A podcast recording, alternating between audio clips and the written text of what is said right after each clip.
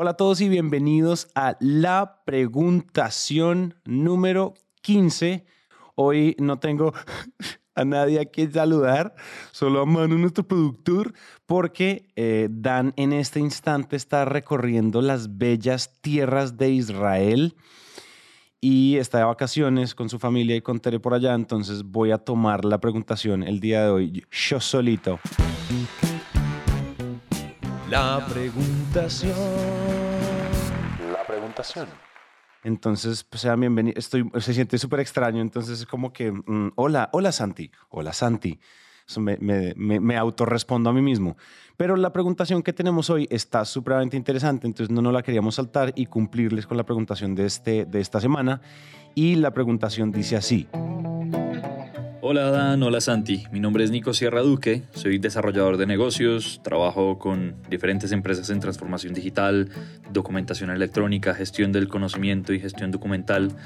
Eh, y me encantaría preguntarles eh, para la próxima preguntación, ¿cómo manejar una objeción con un cliente si suele indicar que no compra por eso de la incertidumbre política? ¿Ustedes qué opinan? Saludos y un fuerte abrazo. Son varias cosas las que yo quiero decirles acá. Eh, a nosotros nos ha pasado, nosotros le vendemos a algunos sectores que han sido impactados negativamente por el tema de la situación política, particularmente en Colombia. Y, mm, son, digamos que son industrias que por temas de, de, decisiones de gobierno y cosas de ese estilo, pues se han visto como en la mira de, de algunas reformas y cosas de ese estilo. Entonces, sabemos, entendemos de qué se trata esta, esta objeción. Lo primero que querría decir es, pegándome un poco al libro, es, acuérdense que una de las reglas Sandler es desarma la bomba antes de que explote. ¿Eso qué quiere decir? Uno debería tener que responder la menor cantidad de objeciones posibles si uno en su proceso de calificación, ¿cierto? En su proceso de construir propuesta, en su proceso de validar y calificar el prospecto, uno ha ido en ese proceso evacuando y desarmando las bombas para que cuando llegamos a hacer una propuesta, cuando llegamos a hacer una cotización, cuando llegamos ya una, por ejemplo, una reunión final de presentación, pues estas objeciones no nos caigan en la cara y no nos cojan como con los pantalones abajo. Entonces, ¿qué es lo primero que yo les diría? Traten de desarmarla antes. Como usualmente, por ejemplo, les voy a dar un ejemplo de cómo nosotros hemos ido desarmando bombas de, oiga, la incertidumbre política, entonces no quiero comprar. La primera es, nosotros usualmente cuando ya estamos en las últimas y de pronto no hicimos un trabajo de desarmar la bomba como era, una de las cosas que nosotros tratamos de hacer es empezar en pequeño, ¿cierto? Uno de los grandes retos o lo que dice la incertidumbre, o sea, detrás de la incertidumbre política es no quiero invertir tanto, no quiero descuadrarme en caja, descuadrar mis inversiones simplemente por hacer esto porque no sé qué va a pasar, ¿verdad? Y no sé si de pronto alguna ley cambia y demás. Hay unos sectores más impactados que otros, pero nosotros usualmente, pues claro, con la incertidumbre política, más súmenle que estamos entrando a una recesión global pues la gente hacer inversiones en estrategias de marketing, en estrategias de contenido, pues tiene dos ángulos.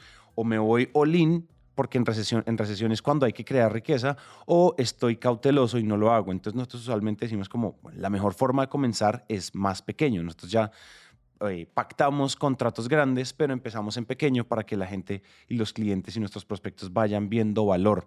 Entonces no tienen que comprometerse a contratos y a desembolsos demasiado grandes como sucedería en otro momento donde eso no es una objeción, ¿verdad? Entonces, tener formas de onboardear clientes y de cerrar clientes con productos o con manitas de mono, como decimos en Sandler, y es, no necesariamente tienen que entrar con el paquete mega agrandado con papas, malteada, hamburguesa, triple carne, en realidad no.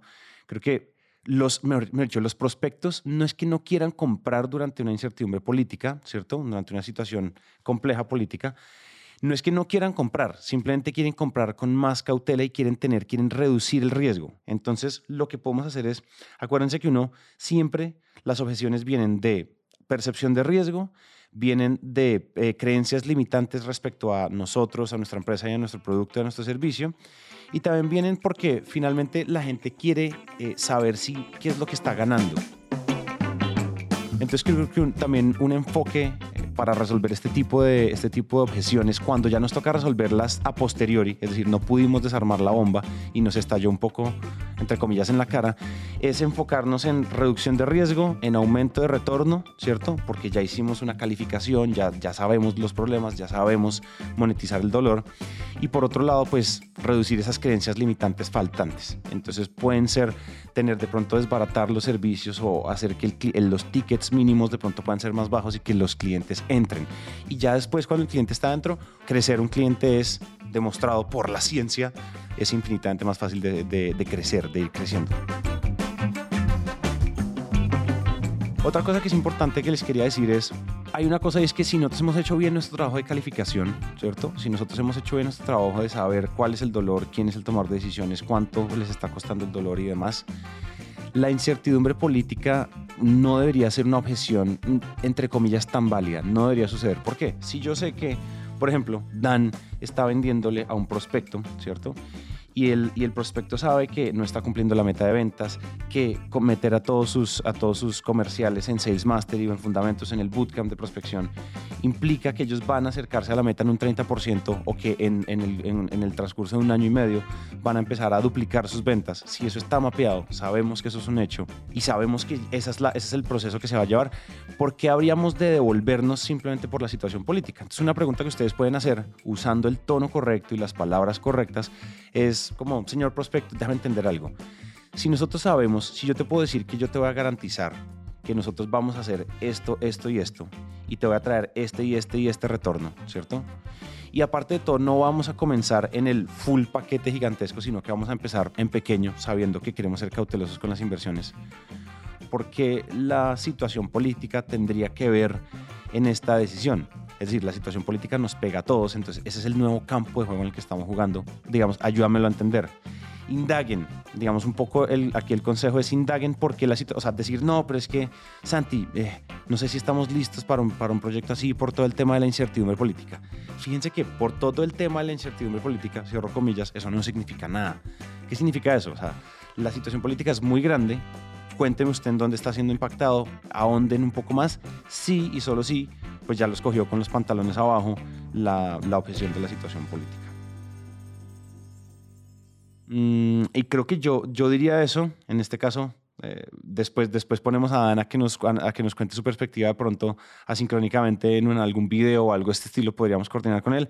Pero en general son esas, son esas tres cosas. O sea, sepan ahondar qué es lo que está pasando. El escenario ideal es que en sus procesos de calificación, de presentación fantasma, de propuesta, ustedes vayan desarmando las bombas de incertidumbre política y recesión antes de que les exploten y que ustedes tengan, eh, tengan todo eso listo, es decir, resuelvan esas preguntas antes de que se las hagan. Y también, pues pregunten, o sea, si ya hicimos, si ustedes ya están muy avanzados en el proceso comercial, y, les, sacan este tipo de, preguntas, estas preguntas suelen suceder más al comienzo de la, de la situación, de la situación comercial, no tan al final. Entonces, indaguen y pregunten, bueno, si ya estamos a punto, si ya sabes que yo te voy a resolver esto, que va a pasar esto, que en el transcurso de seis meses yo voy a hacer esto y te voy a entregar estos resultados, cuéntame qué tanto y por qué se está interfiriendo eh, la situación política en este proyecto. Yo diría eso, espero, espero te haya servido eh, y, si, y si no te sirve o si quieres ahondar, de nuevo, escríbenos por interno, escríbenos, o sea, nos pueden seguir en arroba Sandler Dan Macías, por interno dispárenos preguntaciones y a mí me pueden seguir y preguntar por arroba Santi Calle y nos cuentan y seguimos con la preguntación y a todos los que están escuchando esto, si les sirvió, compártanlo con amigos, compártanlo con colegas y nos pueden también eh, mandar más preguntaciones. Ustedes van a ver que en el link que está en la descripción de este, de este episodio pueden grabar sus preguntaciones. Sin embargo, si no las quieren escribir por otros lados, también se puede. Sin embargo, sería buenísimo que nos manden el Que está aquí abajito en la descripción y nos manden nuevas preguntaciones.